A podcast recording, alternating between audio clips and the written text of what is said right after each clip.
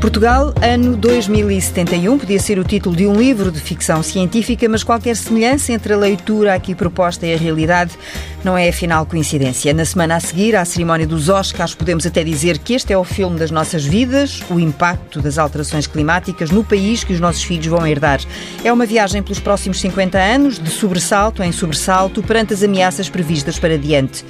Não é seguramente por falta de aviso ou de estudos que podemos evitar o pior, mas a autora que nos últimos anos já tinha partido à descoberta com o programa emitido pela SIC sobre a conservação das espécies e ecossistemas naturais, sentiu a urgência de comunicar, de nos comunicar. Falo de Isabel Lindim, a jornalista Isabel Lindim, filha de Isabel do Carmo, a médica Isabel do Carmo, duas mulheres de armas, creio poder dizê-lo assim, sem receio das palavras ou de uma leitura enquistada sobre as mesmas, porque vamos falar de futuro e não de passado, ainda que a memória seja fundamental para nos situarmos no país, no mundo e na conversa também, porque sem memória as duas não seriam as mulheres que são hoje. Asseram-me que sim. É verdade. A memória, a é, memória é não é só uma palavra. Na, no vosso contexto de vida, de família, de tudo. Toda a gente. As pessoas vivem muito da sua memória. Mas nem todas sabem preservá-la ou tirar da memória uh, aquilo de que precisamos uh, para nos conhecermos e para sabermos os passos que vamos dando. A Isabel Lindi é que sabe ir eh, à carta de memórias uhum. e buscar a memória, histórias. A memória, no, como nós sabemos, como jornalistas, eu acho muito importante o registro da, da memória oral, o registro oral. Uhum. Porque acrescentam sempre muito mais ao, aos documentos, seja ele uma carta, um postal ou um jornal. E a memória é importante tanto para uma família, que é o nosso caso, o pai da minha mãe, que é o meu avô, que já escrevia. É importante essa memória na família e é importante a memória coletiva contada individualmente. Eu acho que tanto eu como a minha mãe temos feito isso em diferentes publicações. Uhum. Uh, neste caso do, do, Portugal, ano 2071, a memória também é muito importante, porque nós temos que perceber o que é que se fez no país em termos de utilização do seu território. Uhum. E dos seus recursos. E dos seus recursos. O que é que se fez, no que é que o transformámos. A paisagem foi feita por nós já e temos que então registar bem essa memória para perceber o futuro. Ao escrever isso, percebi que isso também é importante nesta área do ambiente. Posso dizer que o relógio está em contagem decrescente, tomando, aliás, de assalto as palavras da Luísa Schmidt no prefácio do livro. Ela fala-nos uh, de um guia de leitura muito útil para que possamos agir por antecipação e para que possamos educar as uh, gerações futuras, que creio ser também uma das preocupações que a Isabel Lindim teve uh, nesta escrita, na forma como comunica. Acho muito importante as gerações eh, seguintes estarem mais esclarecidas. Por isso, elas precisam de informação, mas não pode ser uma informação muito formatada uh, escolar, tem que ser uma coisa que os interesse. E, e não é só uh, educar no sentido de reciclar os plásticos e o papel. Não, é eles perceberem mesmo a importância de, de, dos recursos que temos, da água, do solo, só assim vão perceber. E depois, por muitas medidas que se estejam a fazer agora, elas terão mais impacto, essas medidas, nas próximas gerações, porque esses jovens vão ter eh, um poder decisivo uh, e vão estar muito mais esclarecidos. Espero eu. Uhum. É a minha esperança. Por isso é que eu acho importante este tipo de informação uh, chegar a todo lado e de uma forma um pouco mais simples do que aquela que academicamente vai sendo produzida. Vai circulando, não é? Que é muito, é muito, há muita uh, informação e há muitos estudos que são feitos, eu fiquei surpreendida com a quantidade de estudos que se fazem. Pois é importante que isto chegue a esses jovens, porque eles é, eles é que vão votar no futuro, eles é que vão ser os decisores e eles já vão ter uma maneira diferente de pensar. Quase que podemos uh, dizer, e tendo em conta que a Isabel tem uma jovem Alice, uh, que é a neta mais velha, não é? Da Isabel do Carmo. A Alice uhum. é, tem 10 anos. Uh, brincando aqui um bocadinho com as palavras, não se poderá deixar que ela caia na ideia de que vive no País das Maravilhas. Portanto, ela tem plena consciência de que não é uma Alice a viver no País das Maravilhas, olhando para este retrato que aqui está. Sim, tento não, não, não a assustar. Eu já fui até à escola dela falar sobre o problema dos plásticos no mar. Podem ficar informados, esclarecidos, já têm idade para perceber, têm uma capacidade enorme de absorção, têm de conhecimento natural e a partir desta idade já gostam de ser eles próprios a estruturar a, a, informação que obtêm e a dizer que os mares ali estão muito desprotegidos e que eles gostam deste tipo de informação. No caso da, da minha filha, tem uma professora incrível que os vai motivando a fazer esse tipo de apresentações e ela às vezes escolhe este tipo de coisa, um animal que esteja em extinção ou um destes temas. Eu quero é que ela perceba que quanto mais informada estiver sobre estas questões, mais fácil fará o seu contributo para a melhoria uh, das coisas. Porque é possível, não é? Apesar de, deste que já está projetado e já não há escapatória em relação a estes impactos que nós vamos viver. A erosão da costa, o aumento da temperatura. O aumento da temperatura, que é uma coisa uhum. muito preocupante. Já não há como fugir a isso porque foi aquilo que nós emitimos nos últimos anos. O que nós podemos é adaptar.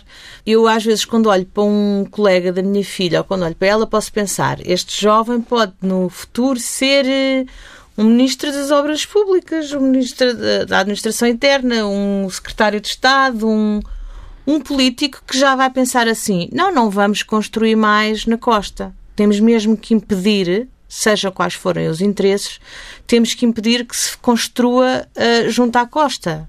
Que é uma das questões uhum. que hoje em dia se diz muito não vamos fazer, mas acaba sempre por se fazer tirar mais árvores numa área de, de, de, agrofloresta, porque ela tem que ser mesmo para a agrofloresta, não pode ser para a agricultura intensiva. Portanto, eu acho que isso, na cabeça dos jovens, no futuro, a minha esperança é que isso esteja muito mais presente do que agora. Uhum. Seja mais lá, a consciência ambiental seja mais uh, presente. Uhum. É como se fizesse parte da nossa pele. É, porque eles já parte... estão a crescer com isso. Hum. Nós não tinha, eu não, eu, esta educação ecológica, eu tive em casa porque Mas a é... minha mãe quando saiu da prisão eh, ligou-se logo a um movimento ecológico com a Alemanha, europeu, com pessoas de outros países. Portanto, eu até quis formar um partido ecológico com 16 anos. Depois acabou por por Fórum Alternativa e Ecologista, certo? Era esse. Fórum Alternativa e Ecologista. Ainda se lembra, era esse. Teresa? Não me lembro, está aqui na minha cábula, agora de repente, plim. uh, ainda foi no, no século passado. E mesmo antes do 25 de Abril, como não se podia fazer sessões sobre política, eu fiz sessões no Barreira, em Setúbal, sobre ecologia há 50 anos. Claro, mas, mas lembra-se da, da Isabel Lindin querer formar este... Isabel, a outra Isabel não era nascida. No fórum? O fórum já é outra coisa. Antes do 25 de Abril, não, Exato, mas o que eu estava a perguntar é se se lembra... A Isabel era pequenina e ia uhum. atrás de mim. E claro que estas coisas entram. Eu estava presente quando falavam sobre estas coisas e no meu ímpeto de jovem... Uh, teenager. Teenager, aos 16, 17 anos que eu até fui presidente da Associação de Estudantes da minha escola, eu queria fazer tudo. Eu queria fazer manifestações contra a PGA e depois quis fazer um partido de, de ecologista. Obviamente que isso não, não nasceu do nada nada, não é? E também não foi muito do, do, daquilo que estava a aprender na escola, porque era zero nessa altura. Foi daquilo que estava a absorver em casa, mas não era como doutrina. Nunca olharam para mim e disseram uh, isto e tal, ensinar assim. Não, são conversas que se vão apanhando. Os jovens apanham muitas conversas e o ambiente, aquilo que se fala em casa, não é preciso fazer muito mais além do que se falar sobre as coisas em casa. Nós estávamos ligados nessa altura à formação do Partido Verde Alemão à fundação mesmo. Sim. E é curioso que, que a sogra da Isabel pertenceu ao Partido Verde Alemão. A Isabel é casada com um alemão. Sim, sim. Eles são, são alemães e a Gertrude pertenceu ao Partido Verde Alemão, que no princípio na Alemanha eram mais puros, digamos, mais políticos, menos eh, flores e passarinhos e mais é preciso tomar medidas. Mais do género é preciso tomar medidas. Bom, e agora a presidente do Partido Verde Alemão é uma séria candidata a ser chanceler suceder a Angela Merkel. É, é. Uhum.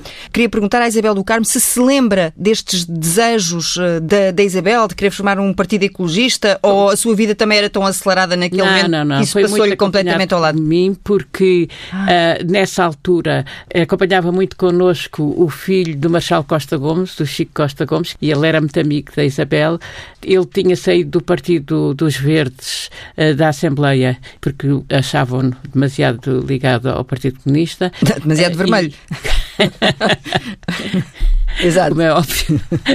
e quando saíram, não eram pessoas para irem para um canto, não fazer nada. Uh, constituiu com a Isabel esse núcleo fundador de um, de um partido ecologista dentro dos estudantes do liceu. Uhum. Mas, uh, mas já, já, agora aproveito a boleia desta conversa porque uh, o lado político, essa coisa da política, nunca foi um chamamento para a Isabel Lindim. Foi. A não ser nessa fase. Morreu ali. Pois. Morreu ali. Porque. morreu naquele ano.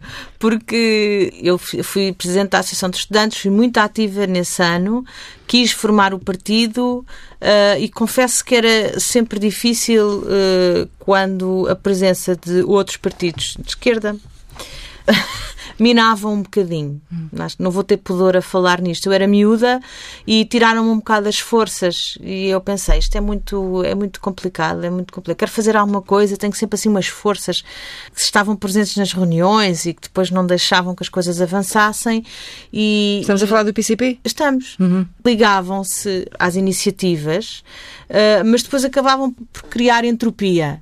E eu senti isso ali. Eu tinha 17 anos e eu queria fazer coisas, mas depois não nunca mais estive eh, ligada a, a alguma atividade política. Uhum. Ficou vacinada, podemos dizer assim? Foi assim, fiquei, porque eu percebi que em termos de estrutura quando queremos estar ligados a estruturas já de, que são de partidárias ou pessoas que já pertenceram a partidos ou que pertencem, mas que querem fazer coisas por fora com outras pessoas, as coisas uh, não andam. Foi logo isso que eu senti não andava, então desisti e resolvi ser um, um, uma voz, não é solitária, mas.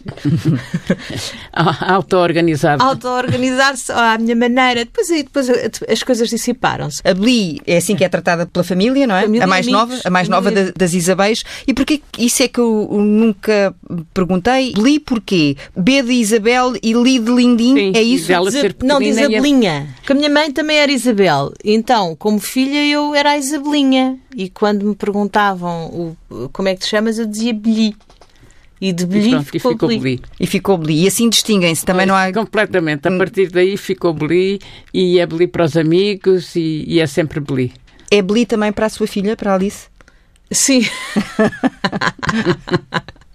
É muito raro, mas às vezes ela chama-me Beli. Sim. Tem a avó Isabel e a mãe Beli?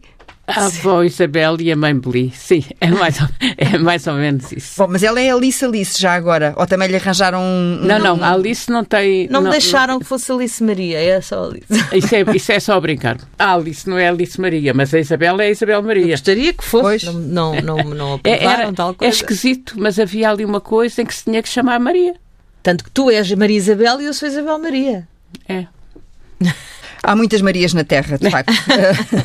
Antes de voltarmos aí a esse, a esse retrato de Portugal e aos próximos 50 eh, anos, ao próximo meio século, e o que nos espera e o que devemos eh, fazer, deixem-me aterrar no tempo atual, em particular neste último ano, que é um ano marcado, obviamente, pela Covid e por um tremendo susto que vocês uh, passaram. A Isabel do Carmo já falou sobre isso publicamente, sobre a forma como o vírus passou num Natal eh, um pouco mais descontraído do que aquilo que deveria ter sido e da experiência que teve eh, no hospital.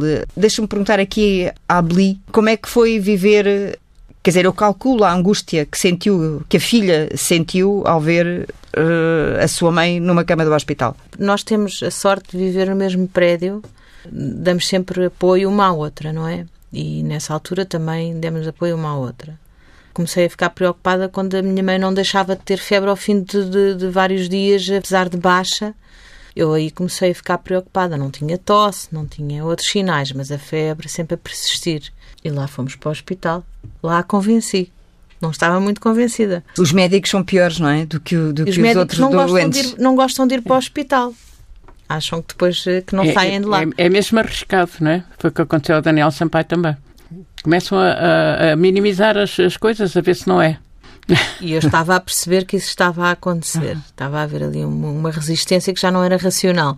Mas, na verdade, não, não, não estiveste no ventilador Pois não, eu tive com oxigênio, e, mas não tive no tanto ventilador. como nunca esteve no ventilador e como é uma pessoa com bastante resistência psicológica, que depois no todo físico, isso acho que também se reflete. Distribui a resistência pelo, pelo corpo, não é? Eu não tive dúvidas que ela fosse ultrapassar. ultrapassar. No primeiro dia senti um grande impacto, uh, mas eu própria também estava fragilizada porque estava há, muito, há muitos dias doente. Portanto, no primeiro dia senti ali um, o coração na boca. Uh, mas depois, quando ela já estava no hospital, tranquilizei-me bastante. E agora, hum. pronto, agora, como vemos, está melhor que eu. Eu tenho mais efeitos long Covid do que, do que a minha mãe. Eu sei tudo o que escreveu, tenho aqui à minha frente, aliás, eh, e o elogio, o, o, elogio que faz aos médicos e a todo o pessoal do Hospital de Santa Maria e também a, a, informação que passa para as restantes pessoas, eh, e isso julgo ser de extrema importância, mas a Isabel Isabel, naquela cama de hospital, eh, a senhora Isabel, não é? Como diziam os médicos, apesar de, de a conhecerem de, de gingeira e de há muitos anos, porque trabalha lá também, a senhora Isabel, em que é que pensava quando estava deitada naquela cama? Eu, de facto, neguei muito os sintomas. A Beli foi a pessoa que teve mais sintomas falta de ar, tosse, pressão no peito, mas depois foi fazer raios de tórax e não tinha lá nada. E eu não sentia nada. Eu não sentia nada, ou então negava o que estava a sentir. Até que uma colega minha de saúde pública, depois deles todos terem feito as análises e estar tudo positivo, e ela disse: Eu achava bem que tu também fizesses a análise, porque eu achava que estava acima de tudo isto e que, portanto, não, não, não tinha. E depois o meu ex-companheiro foi, o Carlos Antunes, foi, foi à minha casa. Ele sim, acabou por falecer. Nós, uhum. foi-me levar o, o jornal e eu vi que ele estava carregadinho foi a última vez que eu vi. E eu a negar, eu forte acima de todas as hum. coisas, mas depois é, é, o que a Beli contou. Eu estava mesmo, eu estava encharcada de vírus, com os dois pulmões encharcados. Eu na cama, bom, eu tinha muita curiosidade todos os dias de ver a saturação. Eles iam ver uma saturação, iam, iam ver a temperatura e eu perguntava sempre quanto é que deu, quanto é que deu. E às vezes Porque não se consegue ver o oxímetro. Aquilo Sim. aparece no ecrã. E eu estava sempre a espreitar e a dizer quanto é.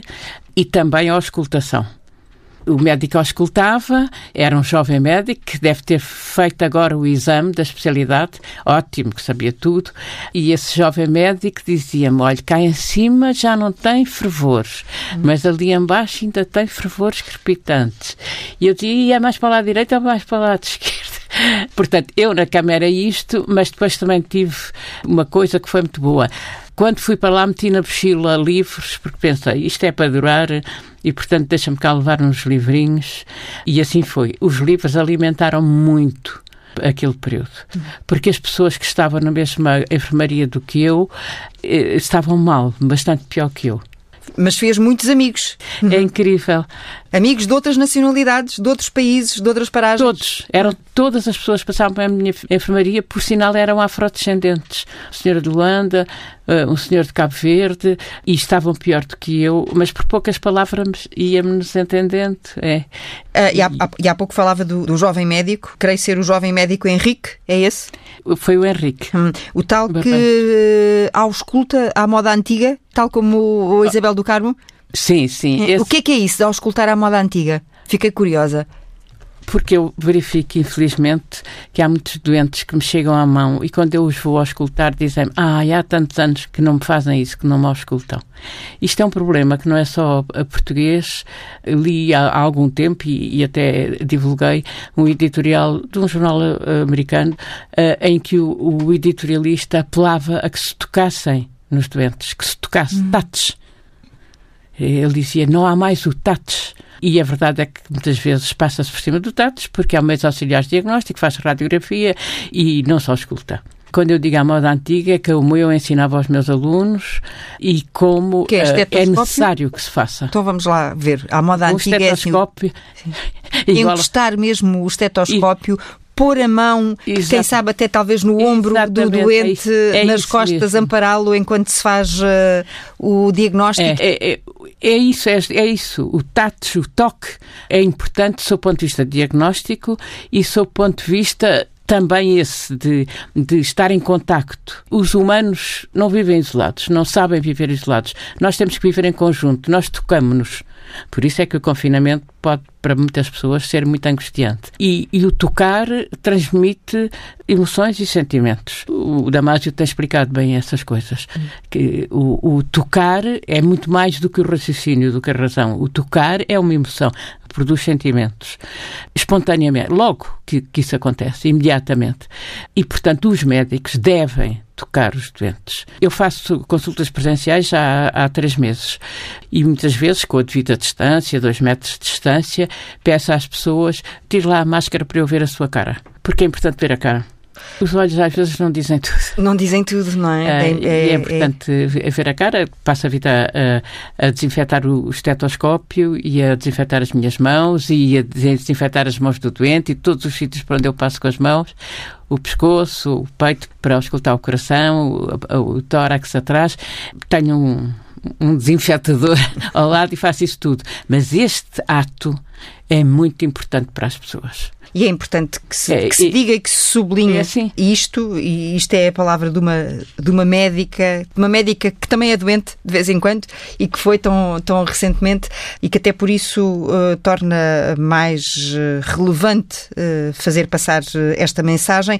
Enfim, estamos aqui no estúdio, rodeadas daquilo que é normal e, e daquilo que infelizmente que se normalizou, que são, por exemplo, estes acrílicos, né, que impedem uma coisa tão simples como, ao longo da conversa, mãe e filha se poderem tocar. É. Logo isso isso pode transformar eh, uma conversa uh, noutra coisa qualquer, porque esse gesto devia ser um gesto espontâneo e imediato. Ainda assim, eu acredito que vocês falem muito com os olhos. Um dos livros que levou, então, uh, estamos a falar de janeiro, não é? que, é de janeiro deste ano, quando a Isabel do Carmo é diagnosticada e internada, este livro ainda não, ainda não existia. Já estava escrito, tinha sido revista em novembro, outubro, novembro. E... e a mãe já tinha lido? Tinha-lhe dado... Eu já li alguns capítulos. Leu, leu, algumas, leu algumas coisas, sim. E eu fui falando principalmente da estrutura. Porque como isto é um, um assunto bastante amplo, eu acho que foi mais nesse aspecto que eu pedi o auxílio. Partilhei essas, essas dúvidas com a minha mãe e também nas questões de saúde, claro. Estão ligadas, algumas estão ligadas ao aspecto da endocrinologia. É um dos tais livros que se pode ler sem ser como um romance, não é? Pode ler, parar e depois retomar. É. Li, hum. li alguns eh, capítulos separados e, e a Isabel Beli tem uma, uma facilidade que eu não tenho, é de escrever com menos texto. Se fosse eu, aquilo tinha saído um tijolo. Porque... como, como acontece é, de outras vezes.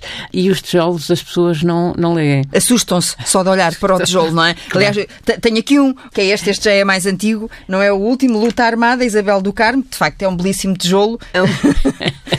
vermelho, como só podia ser, tratando-se eh, deste, do é, tema é, que é. É difícil, não, não sei. Uh, não vamos falar uh, sobre o livro, mas não deixa de ser curioso aqui neste livro, só esse pedacinho, o facto de Isabel do Carmo ser entrevistada pela filha e pelo filho, preparar aquela conversa, como é que a Isabel e o Foi... Sérgio se organizaram? Foi muito espontâneo. Nós gostávamos muito de fazer essa entrevista, eu e o meu irmão. Na verdade, nós falamos sobre estas coisas, sempre falamos. Eh, aqui foi apenas eh, foi em modo entrevista. Claro, tínhamos algumas questões preparadas. Eu e ele falámos antes de fazer a entrevista. Mas uh, decorreu. Uh... Mas não falaram comigo, não me anunciaram quais eram não. as perguntas que iam uhum. fazer. A minha mãe não sabia o que é que nós íamos perguntar. E algumas Isabel... devem ter sido mais incómodas do que outras, se calhar. É, para mim não são incómodas. Não, não, não mas não. na verdade... As perguntas nunca são incómodas para si, Isabel do Carmo? Desde que não me perguntem a minha vida íntima, íntima, íntima. e algumas, algumas coisas da, da vida íntima são incómodas, de resto não são incómodas nunca me incomodei muito com perguntas políticas uhum. das entrevistas. Não tenho, não tenho perguntas incómodas, embora os assuntos sejam incómodos, não é? Pois, com certeza. São incómodos, são contraditórios. Eu acho que estamos num momento, sob o ponto de vista intelectual e da opinião publicada e, e ouvida, começa-se a aceitar a contradição. Uh, e, portanto, a mim não me incomodam as perguntas. Mas não significa necessariamente que estejamos a ficar mais tolerantes. Felizmente que se ultrapassaram os sectarismos, alguns ainda existem bastante, mas... Este, por acaso, este fim de semana falou-se muito de sectarismo, novamente, por causa do desfile da, do... do da, da, essa palavra voltou a ser... Por causa do desfile. Foi recuperada. fazer a história do desfile desde o princípio não estão expressos, estão ocultos muitos sectarismos, mas às vezes nem vale a pena falar nisso. Não, não, não, nem eu quero. Não, não vale a pena falar hum. nisso no sentido em que agora é possível.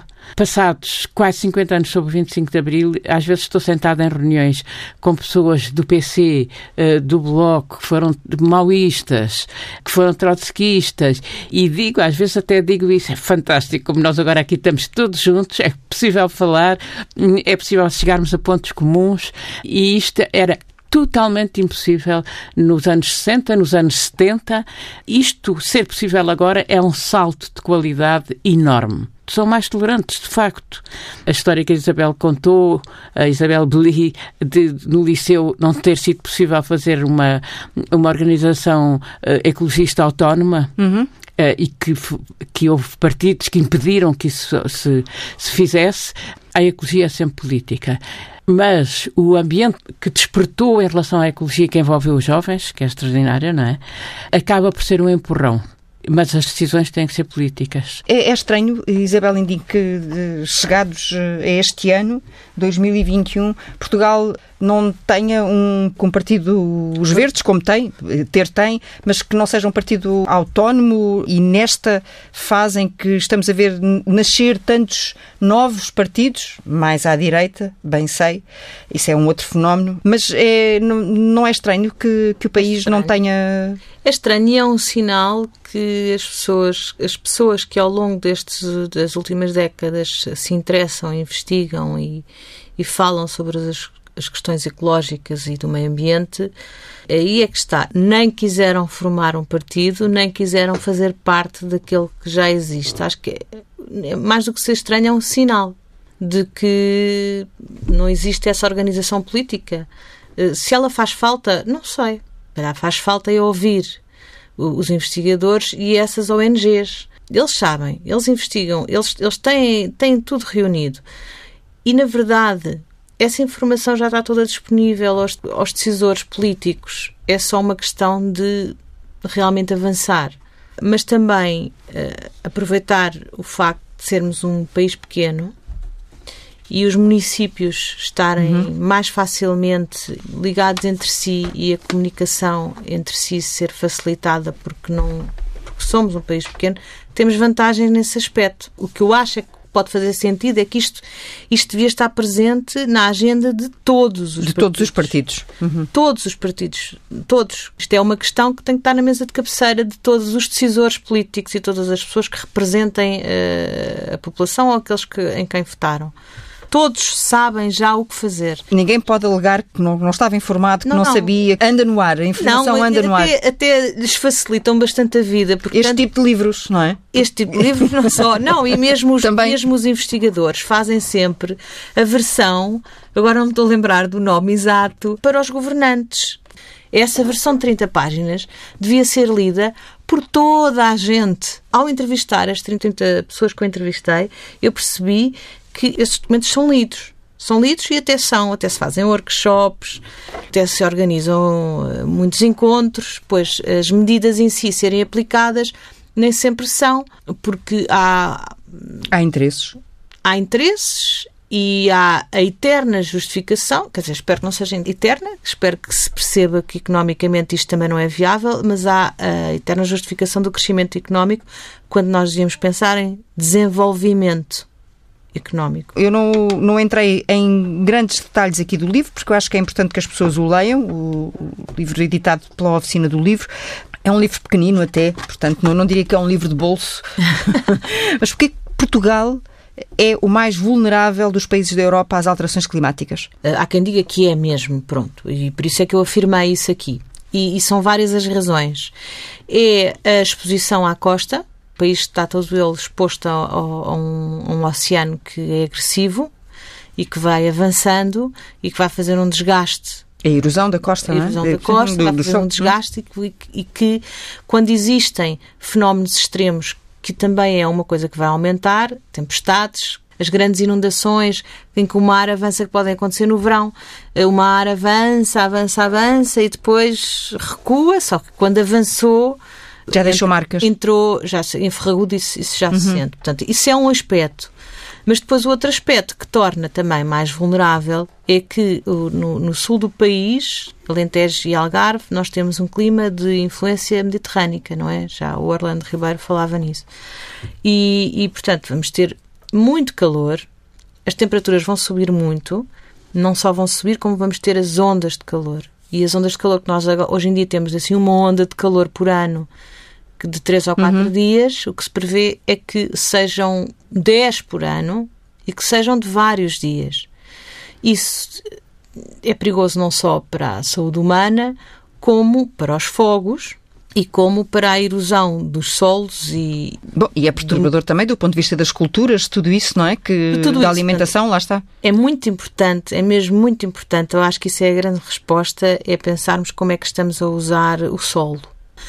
É o tipo de agricultura que se faz, intensiva, é pecuária também intensiva, destruição de floresta. Isso é a grande resposta e muito importante no nosso país, estando à beira-mar plantado, é a preservação do mar e dos rios também como sistemas de, de captores de, de dióxido de carbono. Portanto, os estuários têm mesmo que ser preservados. Nesse aspecto, é não só uh, não deixar que os cultivos sejam muito perto do rio, para não o poluírem, como também tirar os diques que foram sendo construídos ao longo do tempo e preservar, não é? E não fazer um aeroporto também, já agora, que vai uh, destruir um, o habitat de imensas aves. Essas aves são necessárias não é só para nós a vermos ou porque são bonitas, porque nós até nem olhamos muito para o, para o céu. Elas têm um papel muito importante uh, no ecossistema. Sim, claro. E elas não se vão adaptar a outros ambientes. Aliás, as aves marinhas já decaíram nos últimos anos em 70%, nos últimos 10 anos, mais ou menos. Porque depois, quando me foi proposto este, eh, este livro, tive que me concentrar muito nas alterações climáticas, tentar não ir aos aspectos da poluição, a não ser quando se cruzam, porque às vezes cruzam-se. Lá está a tal coisa que a Isabel do Carmo não conseguiria fazer, ia querer meter tudo no, no, mesmo livro. Apesar de tudo, o, o, último livro da Isabel do Carmo, o Alimentação, Mitos e Factos, que é de 2020, também não é assim propriamente um tijolo, é um tijolinho. É um maior. É um livro que se torna mais pertinente agora que já passámos um ano, já, já dobrámos o cabo de um ano sobre a pandemia e as questões da, da obesidade, do sedentarismo estão mais presentes na vida de toda a gente e entre todos nós vamos comentando que estás mais gordinho aqui, sou, estou mais empenado aqui, estou.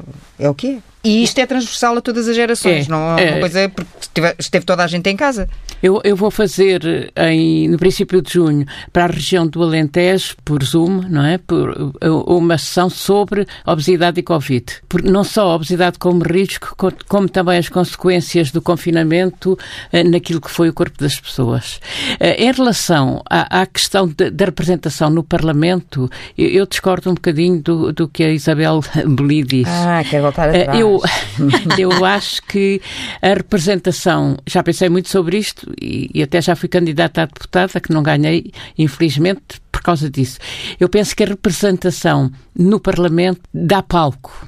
Uh, e o dar palco é, é, muito importante. Ah, mas a Isabel de Cabo já falou muitas vezes sobre isso, que é uma diferença abismal entre ser-se um movimento e ser-se um partido, por exemplo. Pois. Porque o partido uh, tem mais palco o partido tem mais palco. Os partidos que estão representados na Assembleia têm palco nos meios de comunicação social e em várias outras coisas.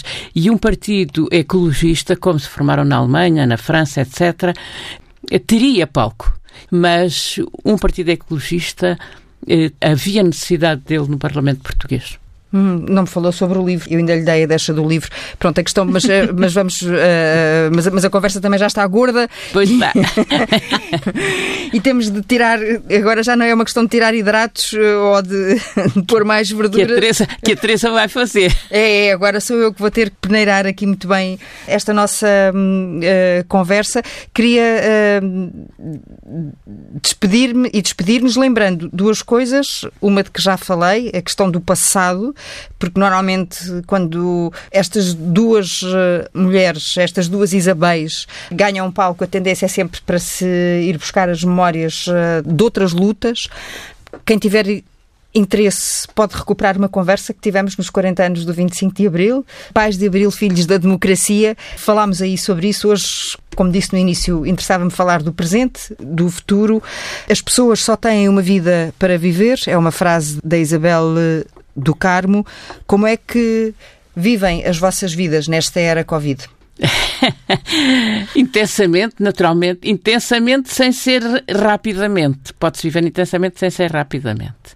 Acho que nós temos vivido muito em família. A família para nós é muito importante. Damos-nos todos muito bem e gostamos todos muito um dos outros. Podia não ser assim. Uhum. É o que eu digo, eu tive uma grande sorte nos filhos, nos genro e na nora e, e nos netos. Podia não ser assim, porque há pessoas que não se, não se aguenta com elas, não é? Uh, mas nós vivemos Mesmo sendo família. em família. é, Mesmo sendo família. Uh, vivemos intensamente em família, estamos sempre a falar sobre os assuntos gerais, às vezes falamos pouco sobre os assuntos pessoais talvez não faça falta, mas falamos muito sobre estes assuntos políticos, sociais, muito.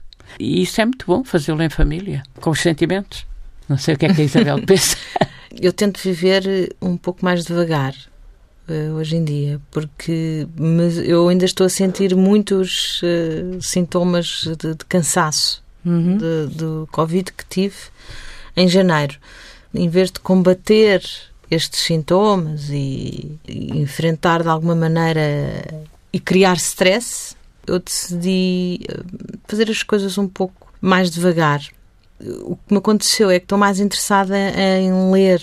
A minha mãe é sempre, é sempre uma leitora pronto, voraz, mas eh, eu ganhei esse interesse maior por ler e eu acho que foi precisamente porque encontrei um ritmo. E o meu ritmo não tem que ser tão acelerado como tem sido nos últimos anos, em que eu estava sempre sob pressão e a fazer várias coisas ao mesmo tempo. E é assim, pessoalmente, que estou a viver eh, estes tempos.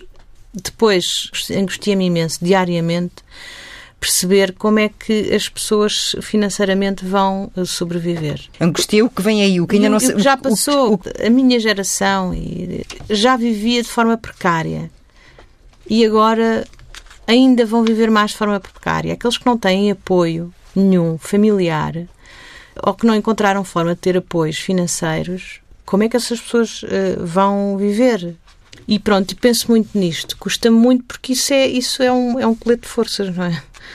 e são pessoas que podiam estar uh, a viver as suas vidas e, e, é impossível estarem a viver as suas vidas de forma descansada se tiverem sempre este, este sufoco. Mais do que o confinamento, o estado de confinamento e tudo o que isso trouxe alterar a nossa maneira de viver, eu acho que me angustia mais estas questões financeiras das famílias e das pessoas que já viviam de, umas de, vidas difíceis.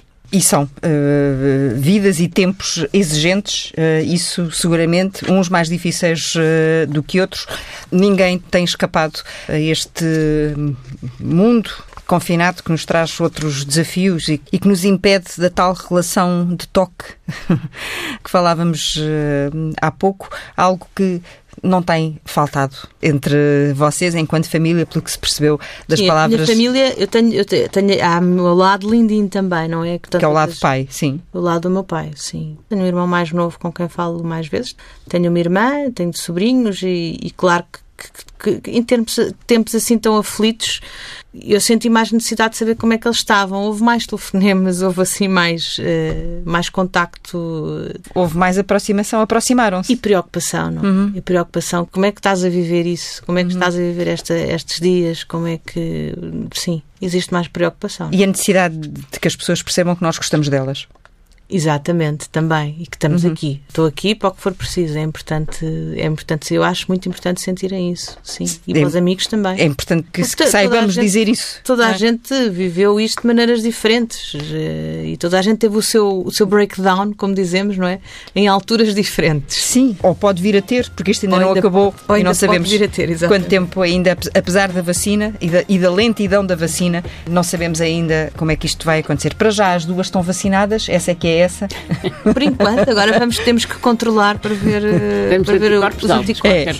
Então, muito obrigada às duas, mais eh, uma vez, e continuação de mais leitura e de novas leituras. E obrigada, Teresa. Nada, ora essa. Eu é, eu é que vos agradeço mais uma vez.